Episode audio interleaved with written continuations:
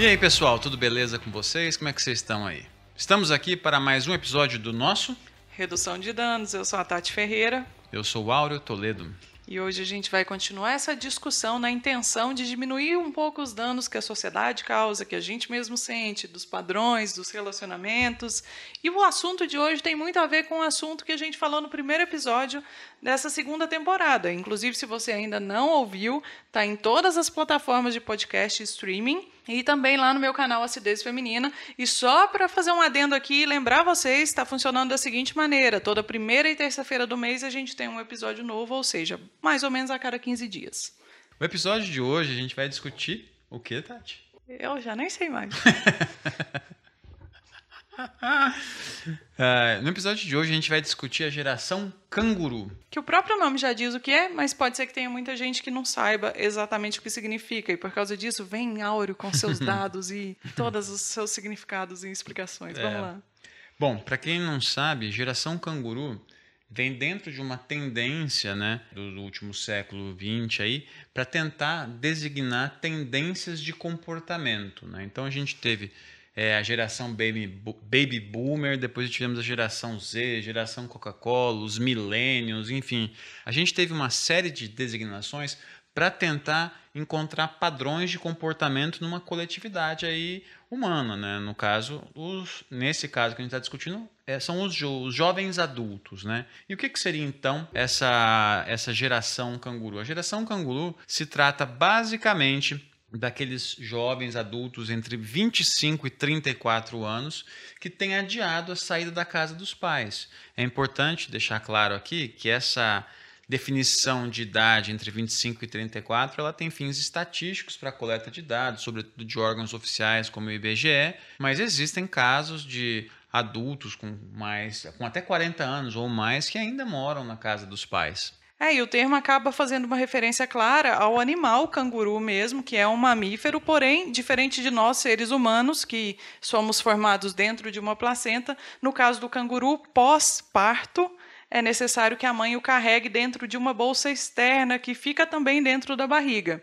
E aí vem daí, então, a analogia de pessoas acima de 25 anos que estão em casa são carregadas na bolsa de alguma maneira, e eu acho que dá para aprofundar isso muito mais.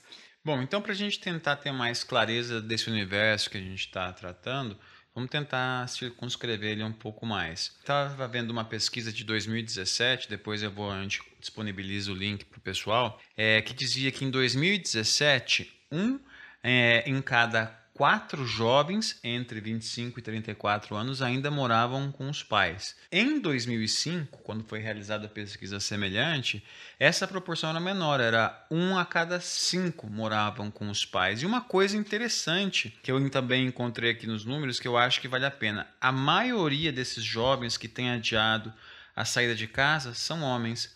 A proporção é de desse universo, 60, mais de 60%, 60,2% são homens. Olha só, eu tinha visto uma outra coisa que já tinha me deixado um pouco assim embasbacada, porque eu não imaginava que a grande maioria também está dentro de uma classe média ou média alta. Eu achava que era exatamente o contrário, por causa daquilo que a gente mais escuta, né? Inclusive porque, convenhamos, né, esse episódio a gente vai ter muitas experiências próprias para contar, porque é aquela história, né? Tenho amigos que são, tenho conhecidos que são, uhum. sabe como é que é? Dá para compartilhar muita muita história própria assim das pessoas que convivem com a gente. E nessa de conviver, a gente acaba se deparando com a justificativa que é: não, moro na casa do meu pai e da minha mãe para economizar uma grana, porque eu não tenho grana para me manter sozinho e tudo mais. Mas isso meio que cai por terra quando você fala de classe média, classe média alta, né? Tem mais a ver com conseguir manter um padrão ou não, e não necessariamente em conseguir se manter fora da casa dos pais, né? É, tem alguns outros dados que eu trouxe que também são interessantes justamente sobre isso, para tentar entender quem são, por que são vivem é, nesse, nessa bolsa do canguru, né? É o Globo Repórter. É, quais são as causas? Quem são? Como onde se procriam? Então, além de serem, em sua maioria, homens, tem alguns outros dados que eu acho que chamam bastante atenção aqui para a nossa conversa. A primeira parte, né, primeiro, o primeiro dado importante a ser destacado é que a maior parte desses jovens vivem no Sudeste. Onde a tendência do custo de vida é ser mais alta que em comparação com o restante do país. Esse mesmo estudo também aponta que os jovens que moram com os pais, eles tendem a ser mais escolarizados do que aqueles na mesma faixa etária que moram sozinhos. Então, por exemplo, em 2015, 35,1% dos jovens que moram com os pais tinham ao menos, pelo menos, o ensino superior incompleto ou um nível mais elevado. Né? E, além disso, esses mesmos jovens tinham, é, na média, ali 10,7 anos de estudo. Quando a gente compara com a mesma faixa etária, mas com pessoas que moram sozinhas, o que, que a gente vai encontrar? Pessoas que moram sozinhas nessa mesma faixa etária têm, em média, 9,8 anos de estudo 20,7% cursaram o ensino superior incompleto ou um nível mais elevado e apenas desses que moram sozinhos, 7,2 ainda estudam. Olha, é, então quem estuda mais acaba morando mais com os pais. É. Olha, é, é, é, é, incrível, assim. Primeiro porque eu não imaginava, mas ao mesmo tempo é muito óbvio, porque é praticamente impossível você conseguir estudar realmente, se formar ou arrumar uma pós-graduação, fazer um mestrado, um doutorado que seja, ou até uma segunda faculdade, trabalhando ao mesmo tempo para se manter, né? Muitíssimo complicado. Então faz todo o sentido do mundo. Porém, ainda fiquei surpresa. Vocês ficaram surpresos? Vocês que estão ouvindo aí? Por conta disso, ao olhar essas pesquisas, assim, eu me atrevi aqui a tentar dividir o que seriam as causas dessas pessoas ainda estarem na, causa, na casa dos seus pais. E dentro, é, e dentro dessas causas eu consegui encontrar pelo menos três. Né? Então a, a primeira aqui eu me perdoem o atrevimento, vou chamar de causas econômicas, né? que explicam a permanência desses jovens na, na, na casa dos seus pais. Depois temos as causas sociais, né, que têm a ver com características da sociedade em que estão inseridos, enfim. Cultural. Cultural, esse tipo de coisa. E também não deixa de ser importante que pesa são causas emocionais, né? Então acho que você tem esses três grandes frentes aí para tentar discutir isso aí. É, falando dessas causas econômicas, eu estava vendo uma entrevista, inclusive, que o Mário Sérgio Cortella deu, em que ele faz uma analogia muito boa em relação à bolsa do canguru. Porque ele fala que está muito claro aí que a bolsa ela tem duas funções. Que a primeira é a bolsa do animal canguru mesmo, que é de proteção, né? De cuidado. E a segunda é a bolsa que você carrega a tiracolo, que é a bolsa financeiro, né? Que é o apoio e o conforto financeiro que morar com os pais depois de adulto também dá. Sim. Dentro, então, dentre as causas é, econômicas que eu estava chamando, é, você já adiantou um ponto importante, né? Você se manter na casa dos pais é sinônimo de você poupar. Uhum. Né? Você não tem um gasto com uma casa, você não tem um gasto com é, aluguel, luz, enfim, esses gastos que nós temos, é, que a, uma família tem, o jovem não vai ter. Então ele poupa e se mantém um determinado padrão de vida. Isso acho que é um, um, ponto importante. Uma outra questão que eu acho que também faz sentido aqui é que esses jovens, ficando nas casas dos seus pais, eles podem dedicar mais tempo a estudar, a se preparar para o mercado de trabalho, né? Ou a ir para farra, né? Sim. Também tem essa, porque tem muita gente que vai guardando dinheiro para poder viajar, para poder ir para o carnaval em Salvador, para ficar dando rolê o final de semana inteiro. É. Eu vi uma reportagem que fazia um exercício que eu achei muito interessante, que pegava essa geração canguru e a comparava com outras gerações anteriores, dos nossos pais, avós, etc. Então, por exemplo, enquanto para os nossos pais sair de casa era uma coisa libertadora, né?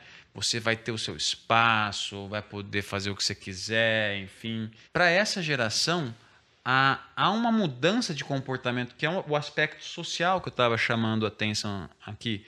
Muitos desses jovens preferem fazer o quê? Ao invés de ter a liberdade que os pais tiveram, enfim, poder morar sozinho, prefere encher a cara na balada e ter quem lave, lave e passe a sua roupa.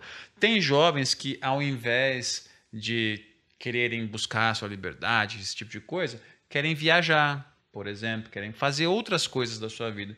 E tem jovens que, em alguma medida, eles estendem é, a, sua, a permanência nas casas dos seus pais porque houve uma outra mudança de comportamento que é qual?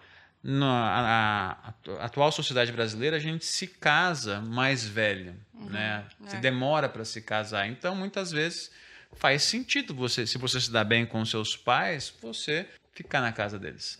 É, e eu acho que todas essas questões que são sociais, culturais ou financeiras, elas estão permeadas pelas questões psicológicas que você já vai abordar daqui a pouco, que na minha concepção são as questões reais do problema. Por exemplo, por exemplo, a questão cultural de famílias latinas tem um ou italianas, que o povo fala muito, tem essa coisa de querer o filho sempre perto, a mãezona e não querer e não querer passar pela síndrome do ninho vazio ou cortar o cordão umbilical e ter sempre aquela responsabilidade, porque não deixa de ter, você acaba tendo que dar algum tipo de satisfação e pedindo algum tipo de satisfação, responsabilizando o filho por uma questão emocional que é sua, às vezes de eu não quero sair dessa situação em que eu tenho controle sobre a sua vida de alguma maneira, isso está muito é, pautado e tem muita base na questão emocional que a pessoa está vivendo, na dependência e codependência emocional familiar, que é uma coisa que a gente às vezes não tem consciência de que está vivendo, mas que se você para para observar um pouco, pelo menos do lado de fora, parece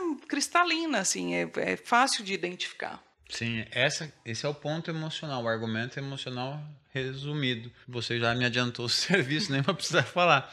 Mas esse ponto, todo esse argumento que você desenvolveu é a fundamentalmente é o que está em jogo quando eu falei da questão emocional mesmo. Muitas famílias entendem que é, é difícil cortar o vínculo, né? Você vai ficar com o síndrome do ninho sozinho. Para quem tiver interesse, eu vou aproveitar aqui fazer uma indicação. Eu vi uma, tava, comecei a ver uma série na HBO que se chama Mrs. Fletcher, que é justamente a história de uma mãe divorciada que o filho sai para fazer a faculdade e ela fica, tipo, tem um vazio agora na vida dela. E aí o que, que ela vai começar a fazer, né? Então ela, é uma comédia, então ela começa a fazer uma. Ela vai começa a beber, ela começa a assistir pornografia, enfim, esse tipo de coisa. Eu não terminei de ver a série ainda, mas vai por aí. Então aponta justamente para isso. E você vê que é uma questão que envolve muitas coisas, né? Envolve desde esse fundamento emocional até uma mudança na qualidade de vida, né? Das pessoas, né? Tá ficando mais caro para muitas pessoas ter o seu próprio apartamento para morar, enfim. Toca também em questões que envolvem mudanças de comportamento da sociedade enquanto enquanto um todo, né? Que chama muita atenção. É o que você disse, né, antes. É essa história da gente só querer sair de casa depois que casa, que vai se casar com alguém. É tipo, esse é o esperado, pelo menos culturalmente, no senso comum.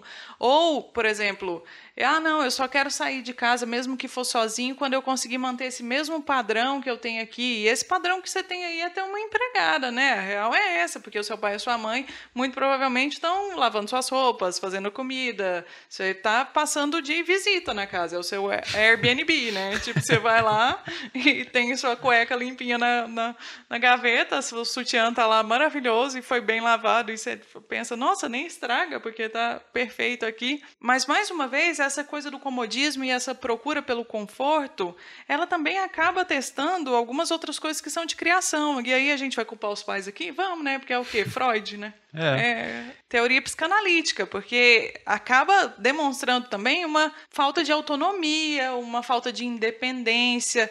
Não porque a pessoa não consegue fazer, às vezes ela sabe fazer tudo, inclusive às vezes ela morou fora para fazer a faculdade e voltou a morar com os pais, ou morou fora por um tempo, ou qualquer coisa parecida. Mas isso atesta uma insegurança, um tipo de medo de dar errado, ou um, um, medo de dar um passo a mais, um passo maior. Eu lembro muito da Clara fazendo uma coisa que ela faz atualmente, inclusive, parece que ela tem o quê? 25 anos e não saiu de casa ainda.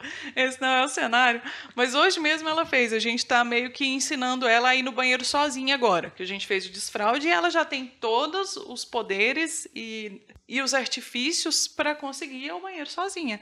Só que ela sempre chama a gente para ir com ela, né? E aí a gente está numa de você consegue sozinha, vamos te dar um presente e tal, porque comprando a criança.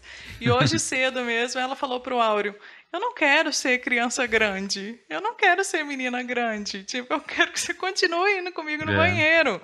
E isso para mim deixa muito claro todas essas outras questões de quando a gente é adulto. Que, pô, tá tão cômodo aqui, tá tão legal, tão divertido, tão cozy, tão fofinho e, e às vezes você não sabe disso. Mas para que, que eu vou sair desse lugar se tá tão legal? Não quero ser adulto, não quero ser o Peter Pan. É, esse ponto me dá deixa para fazer mais uma distinção aqui que me parece ser muito importante. Eu estava lendo todas essas matérias sobre geração canguru e havia uma muitas vezes as pessoas confundem, né, entre CC da geração canguru e você ter o que se costuma chamar síndrome de Peter Pan, que muitas é um, é um distúrbio, ele não é, tem toda uma controvérsia se é uma doença, se tem que ser catalogado ou não, mas existe esse, esse, essa síndrome do Peter Pan, que é basicamente quando a, quando a pessoa se recusa a amadurecer, né? ela não, não quer amadurecer por é, N razões, esse é um processo que vai atrasando, e isso se reflete no seu comportamento. A geração canguru, e isso é importante ser dito aqui, a gente não, ela pode muitas vezes tocar em distúrbios, né, em problemas de criação com a família e tal, mas ela não se resume a isso. Porque, por exemplo, quando a gente pensa, voltando nos fatores econômicos, por exemplo, a, no mercado de trabalho, né, quando a gente olha para os brasileiros, o que, que a gente vai ver? Que os jovens são um grupo mais desprotegido né, no mercado de trabalho. É aquele negócio, você vai começar a trabalhar, você tem que ter um monte de experiência pretérita. Se você começa a procurar vaga, você vai e tromba aquelas vagas arrombadas que aparecem lá no Facebook, que tipo, olha, você tem que ter isso, isso, isso, isso. Salário, 10 reais. Uma coisa assim. Então você tem essa questão que é, acho que é muito central na, na geração canguru. É, primeiro, tem a questão do mercado de trabalho, que está conectada com a questão é, social, com a mudança de hábitos, né? muitas vezes, para a nossa geração, é, é muito importante a gente ter posse, né? ter, ter o último celular, ter o último computador, ter o carro, isso e aquilo. Para outras gerações não era isso. Para outras gerações talvez a questão fosse, sei lá, você sair de casa, ter sua vida e tal e coisa. Então você tem hábitos que mudam também, mas aí no fundo você também tem a questão emocional. É, eu acho que a, a, grande questão que diferencia a síndrome do Peter Pan para a geração canguru, que são coisas totalmente distintas, é que é possível você ter a síndrome do Peter Pan morando sozinho, por exemplo. Sim. Você pode continuar sendo imaturo emocionalmente e pagando as suas contas. Uhum. Então, dá para fazer essa diferença bem clara aí. Inclusive, maturidade é um outro ponto que eu acho que está totalmente interligado com isso. E aí eu queria te fazer uma pergunta. Chegamos naquele momento que a gente vai expor nossas vidas aqui. Você saiu de casa para fazer faculdade e voltou para casa depois que você terminou a sua faculdade e continuou lá mesmo fazendo o seu mestrado e doutorado. Você foi sair e trabalhando também, né? Que você trabalhava. E você saiu porque você conseguiu uma oportunidade de trabalho numa outra cidade. Minha pergunta é: você já parou para pensar se você continuaria morando com a sua mãe caso você continuasse naquele mesmo emprego que você tinha antes, você acha que você ia procurar um jeito de morar sozinho em outro lugar? É uma Ou questão. Dividir casa com alguém na mesma cidade. É uma questão muito boa essa. Pra, só para contextualizar aí para o ouvinte, eu saí de casa para fazer faculdade, né? Vim fazer faculdade, morava no, no interior do estado de São Paulo, mas sou do Mato Grosso do Sul. Fui para São Paulo, capital, fazer faculdade comecei a fazer o mestrado. Daí no mestrado eu voltei, é, depois de ter cumprido os créditos do mestrado, etapa presencial, quando eu precisava só escrever a dissertação, voltei para é, minha casa para não ter justamente gasto com aluguel, gasto com energia, luz e enfim, tive uma proposta de emprego para começar a dar aula lá. É, eu me lembro que foi um período muito bacana da minha vida, ter morado com minha mãe, a gente se deu bem, eu e minha mãe a gente se dá muito bem. É, e eu me lembro que houve uma época em que surgiu uma outra possibilidade de emprego lá, de um concurso. E aí, quando eu fui me inscrever para ficar lá, ia ser legal, estava acostumado com a minha mãe e tal. Foi, e foi pouco tempo, foi um, não deve, deve ter dado um ano no máximo isso. Eu, eu não podia me inscrever no concurso. E aí, por não ter podido me inscrever no concurso, aí abri o concurso aqui na UFO, onde eu estou até agora, onde eu tive o privilégio de conhecer, construir minha família. Aí eu vim para cá. Mas essa é uma, um, uma coisa que me chama muito atenção. Eu só não fiquei na casa da minha mãe porque, digamos, as possibilidades de emprego estavam fechadas naquele momento. E você acha que você estaria morando com ela, tipo, até agora é muito, porque já se passaram é. 10 anos, mas você, e você já passou dos 35 anos, então já não era mais aceitar. Tô brincando, pessoal. É. Cada um na sua. É. Mas você acha que você ficaria? Ficaria, né? É, eu fica, acho que ficaria mais um pouco, mas Aí a, a minha diferença, né? Talvez com essa geração aqui canguru. É, a minha diferença é que eu tive o gostinho de morar fora. Né? Eu morei fora e é legal quando você tem o seu espaço, as suas coisas. Então, em algum momento, eu provavelmente iria sair. Né? Eu acho que o ponto aqui que é importante é a gente também discutir, né? É que agora o que está acontecendo, a gente falou no começo, né? Ah, esse tema se conecta com o tema passado. Que é. Qual foi o passado? Quarentena. O que está acontecendo agora que está meio que bagunçando um pouco também? É o fato de que, por conta da quarentena, muitas pessoas estão voltando para casa dos seus pais. É, o que foi uma ótima desculpa para alguns, mas também foi uma falta de opção para outros, né? Tipo, a única coisa que deu para fazer foi voltar para casa dos pais. Principalmente o pessoal que fazia faculdade fora, pensa, tá todo mundo morando com seus pais novamente, o que é humanamente impossível na minha concepção. Porque, gente, é muito difícil você morar sozinho, ter sua própria casa, ou morar com amigos, que é muito diferente que é muito diferente de morar com familiar ou com responsáveis e voltar para sua casa deve estar sendo insuportável para uma galera, assim. Você não voltaria então para sua casa, Jamais, sua mãe? mas eu tenho uma história muito diferente da sua, né? É por isso que é muito legal esse esse tema, porque a gente tem perspectivas muito distintas. Eu venho sendo convidada a sair de casa desde que eu tenho uns 15 anos. E sendo convidada a sair de casa é um termo mais bonito e fino que eu posso dizer nesse podcast para não arrumar confusão com ninguém mais. Mas eu fui convidada algumas vezes e, e cheguei a sair, né? A aceitar o convite quando eu tinha uns 15 para 16. E fui morar com meu pai. Não deixa de ser morar com responsáveis. Mas logo depois, com 19, 20 anos, foi quando eu fui para o Canadá trabalhar como cleaner. E nunca mais voltei para casa da minha mãe. A não ser assim, um mês, né? Na época do divórcio ali, que nós treta, tava lá, e aí eu fui passar um tempo lá de férias na casa dela. Mas eu sempre fui muito estimulada a sair do ninho, muito de todas as maneiras que vocês pensarem, das mais amorosas às mais agressivas. E é uma realidade muito distante para mim essa de estar tá com 35 anos morando na casa do pai e da mãe. Para mim seria uma vergonha e seria traumatizante, porque ia levantar algumas questões que já foram trabalhadas em anos de terapia, mas ainda assim, voltando a essa realidade, seria uma problemática e mesmo lá em casa, a gente tem experiências muito diferentes, porque o meu irmão tem 30 e mora com a minha mãe ainda. Então é uma parada que eu fico olhando assim meio de fora e fico falando como bom é possível? O que, que aconteceu? E é incrível, porque durante muito tempo eu sentia inveja dos meus amigos e amigas que estavam morando com os pais ainda e tinham uma boa relação com os pais, eram mantidos pelos pais, mas tinham emprego e gastavam seu dinheiro com com si próprios e não tinham que ajudar em despesa nenhuma em casa, eu achava aquilo assim, ó, meu Deus, como pode? É possível? Eu não sabia que existia essa realidade, porque eu tô desde muito tempo, desde que eu comecei a trabalhar aos 16, suprindo as minhas próprias despesas dentro de casa, por exemplo, já começa a comprar sua própria roupa, mesmo meu salário não tendo sido suficiente para pagar a faculdade inteira, né? Mas aí estou pagando FIES até hoje, aí mesmo sem ter formado. E aí, durante muito tempo, preciso confessar para vocês aqui que dentro de mim existia um julgamento à geração canguru. Porque eu pensava, cara, como pode essa galera? Tipo, pessoal, vamos andando, sabe? Sai dessa, tem muita coisa no mundo para se descobrir. E é nesse ponto, hoje em dia não, não tenho mais esse julgamento, mas ao mesmo tempo eu comecei a enxergar a minha realidade como ainda mais privilegiada do que a dessa galera. E talvez é por isso que eu tenha deixado de sentir inveja, porque agora estou me sentindo por cima da carne seca, tá ligado?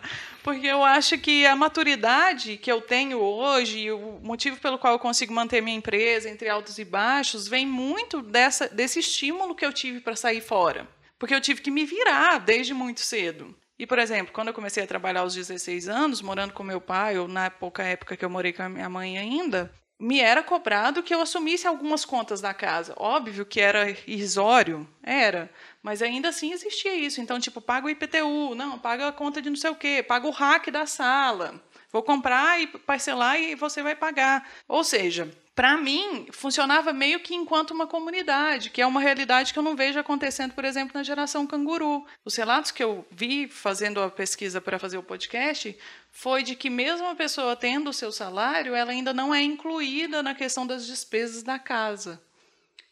E eu só digo assim, ó, parabéns para vocês, aproveitem enquanto dá, porque depois o pau quebra feio.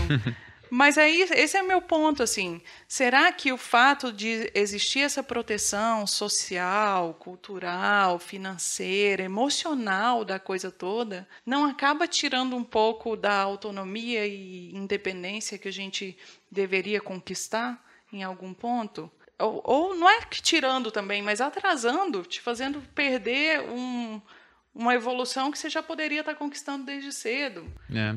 Esse ponto é um ponto muito interessante que chega na questão de quais são as consequências né, dessa geração canguru. Isso é algo a ser explorado, né? Então, eu estava vendo os dados aqui, estava um, um, dos que me chamaram a atenção, né, tem a ver com como está aumentando. A gente falou das proporções, aí, né, 1 em 5, depois, 1 em 4 agora, depois 1 em 5 jovens são da geração canguru, mas um ponto eu encontrei uma, uma pesquisa aqui que eu até preciso confirmar melhor, mas me, enquanto hipótese faz algum sentido. É uma, é, por que eu tenho que confirmar essa pesquisa? Porque dentro das, das informações que eu coletei para fazer isso, essa pesquisa saiu numa notícia de 2010, então tem 10 anos já. Então eu não sei se essa, esses resultados ainda se sustentam hoje, mas o que dizia essa notícia? Dizia que um estudo da Universidade de Londres é, chegou à conclusão de que homens com pouco mais de 20 anos que ainda moram com os pais tendem a ser mais violentos do que jovens na mesma idade que vivem sem os pais. Então me chamou muito a atenção isso, né? E era uma, uma pesquisa na Inglaterra em que, à época, 2010, portanto, o número dos cangurus, né, dessas que vivem na bolsa do canguru, representavam 4% da população masculina é, da Grã-Bretanha. Né? Então, desses cangurus, da população, 4% são cangurus. E só que esses 4% da população da Grã-Bretanha são responsáveis, é, à época, né, em 2010, por isso tem que tomar cuidado com esse tipo de pesquisa, à época, eles eram responsáveis por 21% dos casos de lesões por violência no país. Então você vê que essa questão que você toca da falta de autonomia, da superproteção, de você mimar muito, dos pais mimarem, faz muito sentido, eu acho. Um dos outros casos aqui que eu estava vendo de relatos era de uma psicóloga dizendo que a geração dos que são hoje, vamos chamar os cangurus, foi uma geração muito super protetora, né? Eram pessoas que provavelmente viveram com pais muito autoritários, né? E esses pais muito autoritários negavam tudo. Então, para uma mãe canguru dizer para o seu filho um não, ah, eu estou sendo autoritária com ele. Tem questões assim de comportamentais da criação que levam, né? Então, a criar essa, esse entorno super protetor aí, em que você acaba criando, com o perdão da palavra, você pode chegar a criar um monstro, uma pessoa que não tem nenhuma preocupação social com o outro, né? É, dois pontos que eu acho importantes. O primeiro é, eu morro de medo de ser essa mãe, meu Deus do céu, todos os dias da minha vida é o meu maior receio, meu maior receio, com certeza. E o segundo é que isso bate muito com uma coisa que você escuta quando você se torna mãe e pai, que é Vou usar um mineirês aqui raiz agora. Ah, não, é que o filho da gente é muito mais custoso quando está com o pai e com a mãe do que quando está com outras pessoas. Porque você sempre fica, e ele se comportou, ela se comportou, e aí a pessoa, nossa, ele é um anjo, ele é maravilhosa, super educada, mas com você está aprontando muito. E que se encaixa um pouco aí também, de tipo, as pessoas que estão sob a proteção do pai e da mãe, será que elas não têm um pouco menos de responsabilidade enquanto estão com eles? Porque, tipo, ah, não, meu pai e minha mãe me libera aqui, ó, paga minha fiança e eu saio fora, então eu posso agir do jeito que eu quiser. E aí tem uma outra analogia, porque hoje é o meu dia da analogia, que eu vi que um educador e escritor chamado Ilan Breman fez falando o seguinte, que uma vez ele estava conversando com um pediatra sobre a questão de alimentação. Então, o exemplo que ele usou foi o seguinte: quando a criança é um bebê, né, de seis meses, você amassa a comida para ela o máximo possível e dá para ela comer, porque ela não tem dente para fazer mastigação e comer os pedaços pode causar alguma questão digestiva nela, um problema digestivo. A partir do momento que aparece o primeiro dente, você já começa a espedaçar aquilo menos, a amassar menos, para estimular que a criança mastique, mesmo com as próprias gengivas e assim consiga fazer a digestão por si só. E ele perguntou: e se eu continuar amassando mesmo ela tendo dente, o que, que vai acontecer? Ele falou: você vai causar uma disfunção no organismo em que ela não vai aprender a fazer mastigação correta e pode chegar num ponto que depois de adulto, jovem, adulto, isso seja uma grande questão para ela em vários sentidos, não apenas só na formação dentária. É muito provável acontecer ao longo do tempo que você cause mazelas, não apenas na formação dentária, como também em todo o processo digestivo, porque ela não aprendeu a fazer mastigação correta e o organismo dela não entende que aquilo é o necessário para que ela tenha uma boa digestão. E, pô, preciso falar mais alguma coisa? Defendendo meu ponto aqui de pessoa que saiu de casa foi obrigada a sair de casa, e hoje em dia eu agradeço muito, porque é isso, sei lá, às vezes eu tô e aí começa agora a sessão de terapia. Às vezes eu estou apenas defendendo o meu lado também. E por causa disso, de pensar que às vezes eu estou só defendendo o meu lado, é que eu queria muito que as pessoas interagissem com esse assunto as pessoas, principalmente que são da geração canguru, estão em casa, eu entendo todos os motivos, não não estou criticando nem nada parecido, mas você acha que você está sendo lesado de alguma maneira? É a minha pergunta. E se você puder mandá-la para mim no inbox do Acidez Feminino, ou para o Áureo no inbox do arroba Áureo Toledo, ou mesmo lá no canal do YouTube, nos comentários, eu ficaria muito feliz de até abordar esse assunto de novo no próximo episódio. Temos saque para isso, né? Para abordar no próximo episódio. Temos saques para escutar. Temos saque para escutar você. Mas essa, esse ponto que você chama a atenção da preocupação, se está sendo superprotetor ou não, o que pode acontecer, é, eu trouxe para a gente discutir, uma, numa das matérias que eu estava lendo, apareceu lá no final, como amadurecer um filho canguru. Hum. Né? Então, esses seriam 10 conselhos para pais e mães, né? Amadurecerem o seu filho canguru. Esses conselhos foram retirados do livro é, Encurtando a Adolescência, da Tânia Zaguri. Né? Então, quem tiver interesse pode procurar o livro. É... Que também não precisa, né, gente? Vamos deixar a adolescência até os 19 é. anos aí. Tá bom, né? Tá bom. Mas ela dá algumas dicas que eu acho que muitas delas são interessantes. Algumas até são senso comum, assim, né? Para as pessoas amadurecerem, né? Mas a primeira é uma a, óbvia, né? Que é qual é a primeira dica? Fazer com que seus filhos saibam que eles tenham direitos, mas também deveres. Uhum. Então, tá dentro de casa até uma determinada idade, você vai custear coisas, por exemplo. Né? Depois de uma certa idade, ele estiver trabalhando, aí faz sentido. Ó, você vai pagar a conta de água e de luz. Você vai fazer isso. Então, é importante que, mesmo estando no ninho, né, o pai passe, pai e a mãe no caso, passe responsabilidades para os filhos. É, a minha pergunta é: quando deixa de virar uma hierarquia e se transforma numa comunidade? É. Porque a gente, a gente aqui em casa, pelo menos com a Clara com os três anos, a gente usa muito a palavra comunidade. Tipo, nós somos uma comunidade, você tem que contribuir do seu lado para todo mundo ficar feliz. Mas nesse lado financeiro, será que é quando a pessoa começa a trabalhar? E aí, se a pessoa começa a trabalhar com 35 anos, então fica nessa é. sempre, porque é aquela história de estudar, né? É. A pessoa está só estudando porque estudar já é um trabalho full time. É, não, nessa questão aqui tem a ver a questão dos direitos e dos deveres, e ela desdobra, né? São 10 pontos que ela levanta e fala. Primeira questão, você tem direitos e deveres.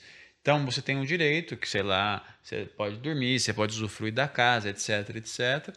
Mas você tem deveres, por exemplo, você vai ajudar a limpar a casa, você vai ajudar a lavar a louça, que não necessariamente tem a ver com, com financeiro. Com financeiro. O segundo conselho dela, aí sim, é específico para o financeiro. Né? Então, alcançou determinada idade, está trabalhando, então tem que assumir alguma responsabilidade também. E aí você vai, tipo, vai lá, paga a compra do supermercado do mês, por exemplo. Uhum. Você faz isso. Isso seria, então, ela desdobra e cria um segundo conselho. Um terceiro conselho é, que ela dá é estabelecendo regras democráticas de convivência. Então, chegar, num, chegar a uma conclusão em conjunto, em comunidade, de como vamos proceder para resolver, sei lá, um determinado conflito. Uhum.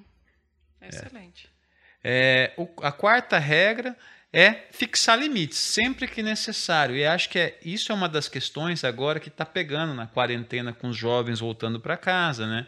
Que eles estão acostumados a ter uma, estavam acostumados a ter uma vida morando sozinho, voltam para casa, agora eles estão dentro de uma circunscrição lá dos pais, em que muitas vezes chega a testar limites, né? Do que pode, não pode fazer. Ah, vai deixar a louça, vai deixar as coisas largadas e tal. Então, sempre que necessário, é importante sentar e fixar os limites. Ó, até aqui vai, até aqui não vai. E de ambas as partes, né? Uhum. Porque é muito comum os pais quererem fixar limites. Mas, por exemplo, o adulto que volta a morar com o pai, dentro desse cenário de comunidade, ele também tem os limites dele. Sim. Eu acho que isso é importante ser conversado também. E é muito difícil o pai e a mãe começar a enxergar a pessoa, o adulto, enquanto indivíduo e não apenas enquanto um filho sobre o qual ele tem responsabilidade? É. Mas é só com a comunicação clara e objetiva que a pessoa vai conseguir demonstrar isso de alguma maneira. Então, água mora em pedra dura, tá aí o ditado para contar o resto. É. O, o quinto conselho que ela dá é deixar a criança assumir responsabilidades próprias que são delas. Por exemplo, você vai limpar seu quarto, você vai fazer isso, você vai fazer aquilo. Tem coisas que vão ser dela. Isso dá para a criança e depois para o adulto a, o senso de que, olha, dentro dessa casa, dessa comunidade, tem algo que compete só a você. Então, isso seria o quinto conselho. É, sexto conselho é tornar todo mundo que vive na casa, e no caso os filhos, também coparticipantes das decisões e medidas do dia a dia. Né? Então você tem que.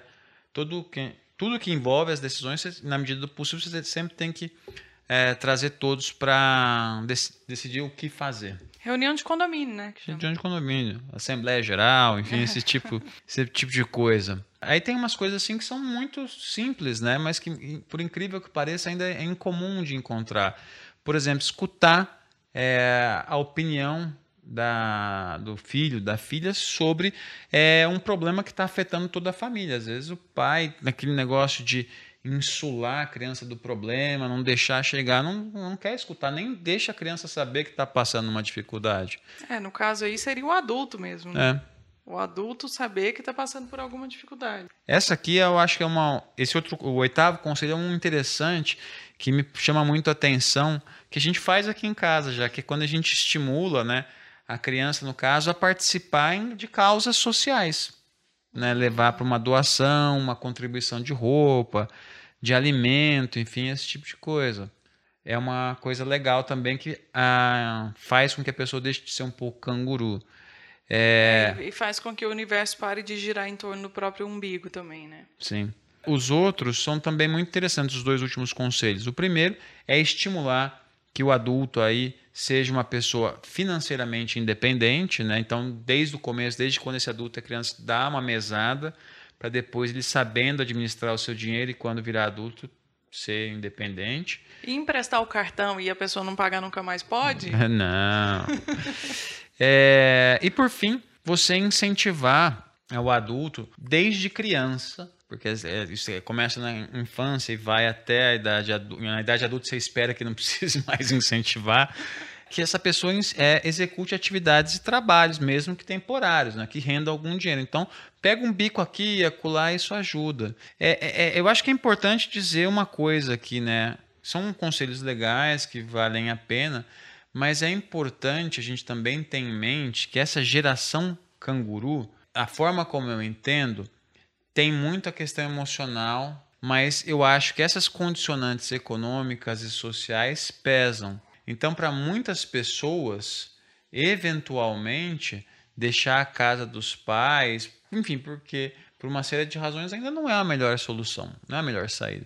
É, não é, mas eu também acho muito importante, e vai parecer que eu estou batendo muito, não estou, galera, só, é só que eu acho importante mesmo, hum. e acredito que muita gente que é autoconsciente também acharia, de entender se essas razões financeiras e sociais, se elas são realmente os motivos, ou se tem um emaranhado aí que está enraizando a sua presença até esse momento na casa dos seus pais, que está ligado ao emocional e ao Sim. codependente, que às vezes não vem só de você, vem do hum. seu pai e da sua mãe, que fica fazendo uma pressão para você continuar nessa casa também, nesse ambiente.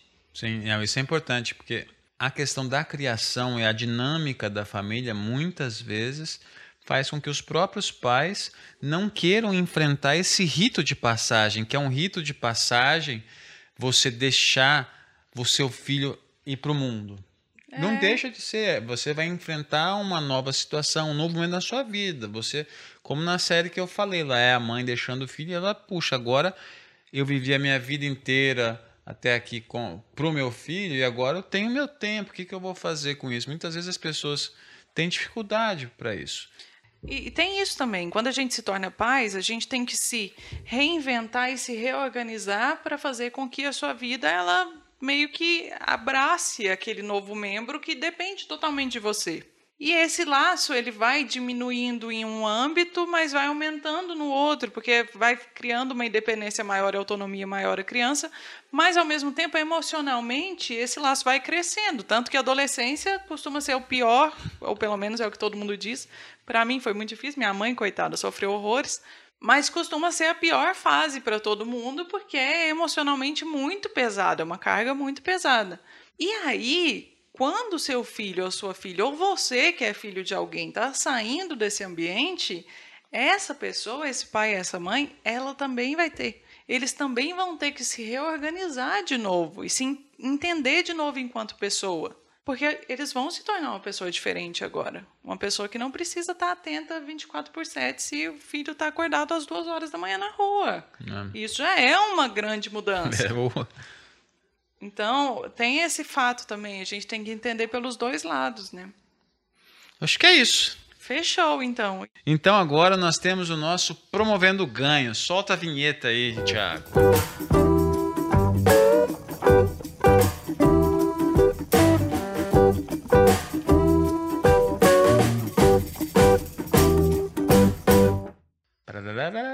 Bom, então, no Promovendo Ganhos de hoje, eu queria retomar o tema da, do último Promovendo Ganhos, que a gente estava falando de ações na quarentena, né? Para ajudar o outro na quarentena. E aí, eu queria aproveitar essa oportunidade e, e esse gancho para falar de como é que você pode, na sua cidade, também ajudar, não necessariamente para a quarentena, mas às vezes você tem uma. Ah, eu quero ajudar, mas eu não sei, eu não, sei lá, não, não tenho alimento, não tenho isso, não tenho aquilo. Como é que eu posso ajudar? Eu acho que você, tem, você pode ajudar de várias formas. Então, eu, eu vim trazer aqui hoje o exemplo que a gente tem aqui em Uberlândia, na nossa cidade. A gente, sempre que possível, a gente vai procurar é, instituições de caridade e umas uma, instituições que a gente ajuda bastante aqui em Uberlândia são os centros espíritas né? Que recebem doações de roupa, de brinquedo, enfim. De tempo. De tempo. É, é, tudo isso eu acho que é muito importante. A gente, na última vez que a gente foi, a gente levou a Clara, inclusive, porque levamos brinquedos dela para lá. Então, no Promovendo Ganhos de hoje, ele é bem pensado aí para o pessoal aqui de Uberlândia. Eu estou sugerindo aqui dois centros que eu acho que eu conheço que fazem ações muito bacanas e que acho que vale a pena as outras pessoas conhecerem. Um é o centro, é o Grupo Assistencial Espírita Flores de Jesus, foi o último que a gente foi, é levar as doações de roupa, de brinquedo, enfim.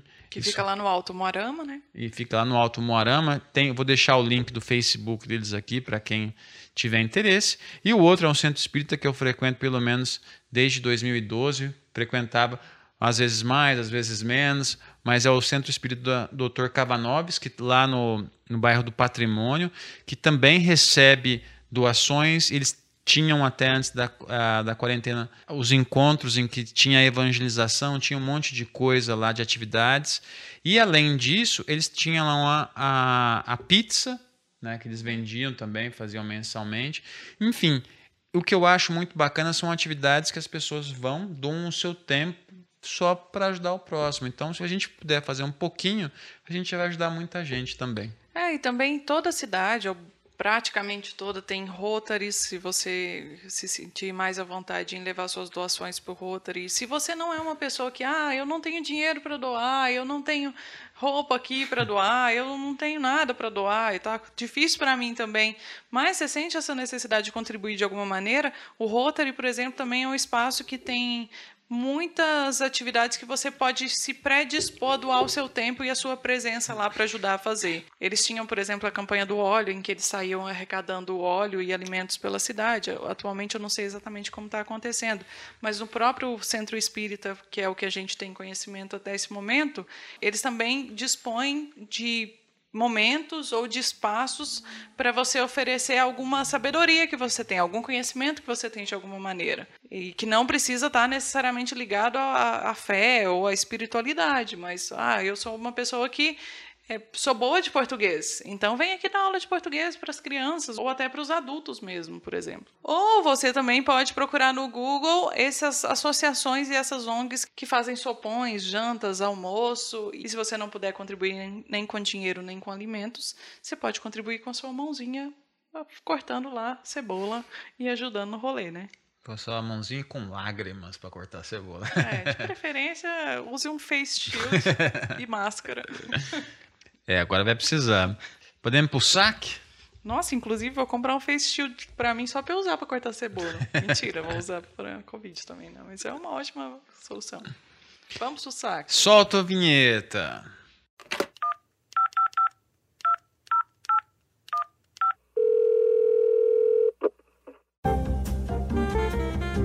Bem-vindo ao saque. Sua ligação é muito importante para nós. É, bom, então eu já trouxe alguns comentários. O primeiro comentário que eu trouxe é o da Sandra Figueiredo. Sandra comenta: Tati Menino Áureo, a qualidade do som agora ficou top. Parabéns pelo empenho. É, finalmente. Muito obrigado, Sandra. No último eu achei ainda que meu áudio ficou muito estourado, que eu fiquei falando muito perto do microfone. Hoje eu fiquei mais longe. Vamos ver se vai dar certo. É, no YouTube o áudio não tava com. É, não tinha tido o tratamento que o Thiago fez, porém quem estava só escutando nos, nos streamings pegou um som de excelente qualidade. É. Bom, segundo comentário é do Nickname BR. Nickname comenta sobre quarentena, ele diz primeiro ponto. Essa quarentena vai durar a depender de quanto a gente permitir que um presidente mate gente. Hum. É. Nossa, nem me faça começar, porque hoje eu não estou num dia muito bom. E eu acho que vocês não iam querer participar disso também. Mas eu concordo. Também concordo, viu? concordo, nickname. Vou parar no concordo, mas me segue no Twitter. é o mesmo arroba acidez feminino. É lá que eu reclamo. E o segundo comentário que ele faz, justamente eu selecionei por conta do minuto da Inquisição. Ele diz o seguinte: vou passar pano não. Carol Conká não ficou perturbadora pelo confinamento. Foi malévola por ela mesma. É, ele chegou a essa conclusão. Mas que direcionamento de carreira rápido e efetivo, hein, pessoal? Cinco minutos ela já saiu transformada do intervalo. Eu falei, eita. É. Eu também quero esse direcionamento de carreira aí, porque tá é. tá bombando. É verdade. Bom, próximo comentário é da Scarlett Andrade. Ela tá falando sobre o tema da quarentena que a gente discutiu no último é, podcast. Ela diz o seguinte: Eu e meu marido Trabalhamos em casa há quatro anos, então esse ponto de conviver quase que o tempo todo com o parceiro não foi um problema, para nós é rotina. Porém, muitos projetos foram afetados. Temos uma criança de três anos que foi duramente afetada, desenvolve, desenvolvendo fobia social. E tivemos que mudar totalmente o rumo do nosso negócio. O pior, sem dúvidas, é, é cumprir a quarentena o máximo possível e ver pessoas levando uma vida normal. Saúde mental comprometidíssima. É, só agrava, né? Você vê festas e. Inclusive, ontem eu tava vendo um vídeo no Twitter que é um ca... uns policiais chegam e abrem uma... um galpão, assim. E aí tá tudo escuro dentro, é de dia, de fora, mas dentro tá tudo escuro e você fica pensando: o que, que tá acontecendo, gente? De repente, começa a sair uma quantidade de gente desse galpão, como se nada tivesse acontecido. E eu falava, não, não é possível. E saía e saía gente, mais saía gente. Eu falava, cara, não, nossa, isso também dá uma ferrada na gente, né? Não apenas o nosso querido presidente, beijo, Bolsonaro, só que não, nunca. nunca. E, e também ver essas pessoas fazendo isso, aglomerando e fazendo festa como se não houvesse amanhã com a desculpa de, ah, eu não me importo, eu já peguei a doença, eu não fico doente, mas esquecendo que, na verdade, você nem é tanto o que tem que ser levado em consideração, e sim todas as outras pessoas com as quais você convive. E se você está nesse nível, você está convivendo com muita gente, meu truta. Eu falei que não era para deixar eu começar, entendeu? Mas, é, mas não, não, tem como escapar é a nossa realidade. Infelizmente, é isso que a gente. Ah, não. O tá... Uberlândia está numa situação extremamente lamentável, com fila de UTI agora para pessoas jovens. O negócio está muito bizarro, assim. Beijo, Adelmo, também. Bom. Só que não. Próximo comentário aqui. Agora são mais leves, prometo. o primeiro é o da Letícia Rigueto, ela comenta: Maratonei todos os podcasts pelo Spotify. Digo que estou amando esse novo formato.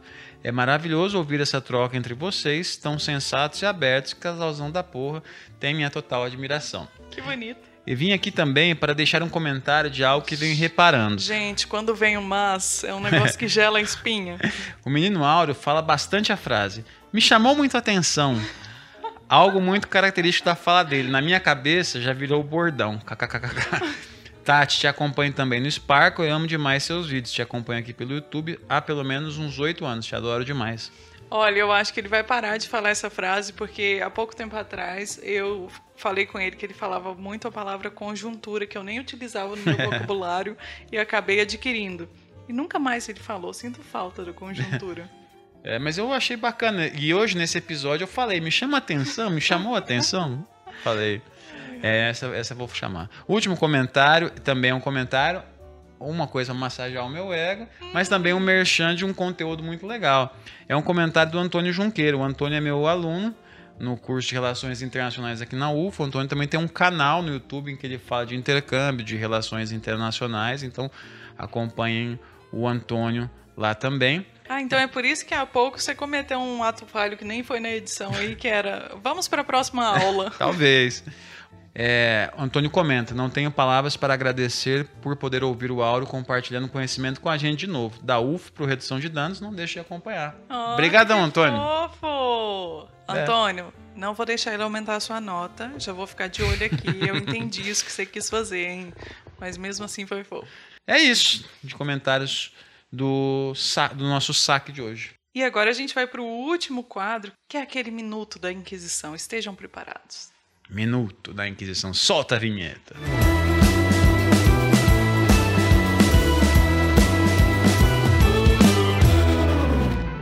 Pouco antes da gente começar esse podcast hoje, o Áureo me comentou comigo sobre um minuto da Inquisição que ele queria dizer, e eu falei para ele: vamos guardar para o próximo episódio, que é muito bom. Então estejam presentes, porque no próximo episódio, o minuto da Inquisição vai ser dolorido. Hoje vai ser um pouquinho mais leve, vai ser mais tranquilo, mas eu conto com a sua honestidade e sinceridade na hora de responder. E aí eu vou te dar duas opções. Você que é a pessoa que ainda está morando com seus pais, sejam lá quais forem os motivos, eu gostaria que você parasse para pensar um pouco agora se você teria uma personalidade, gostos, desejos diferentes, caso a sua realidade tivesse sido de uma pessoa que já não mora com seus pais desde os seus 16 anos de idade. Ou vamos supor a partir dos 25 anos, porque eu sei que vocês estão numa média de idade entre eu e o aí, então tô ligado que vocês já passaram por essa fase. E aí, caso a sua situação for o contrário, você tenha saído de casa já com 25 anos ou até um pouco menos, a mesma pergunta vale. Você acha que você teria desejos, vontades, gostos diferentes se você tivesse continuado na casa dos seus pais até os seus 25 ou 30 anos? Porque eu acho que eu seria uma pessoa completamente diferente. Eu também, seria muito diferente. É. A experiência fora muda a gente. Mas assim, a gente não quer também é, interferir na sua resposta, é. tá bom? A gente já deu as respostas nossas aqui, mas vai por si só, tô, tô, tô, contando com a sua sinceridade. E aí comenta aqui pra gente nos comentários do vídeo, caso você esteja assistindo aqui no YouTube, ou vai lá contar pra gente nos inbox, aureo, arroba Aureo Toledo e arroba acidez feminino. Obrigado a todo mundo que ficou até agora. É isso aí, galera. Valeu, obrigadão. Tchau, tchau. Tchau.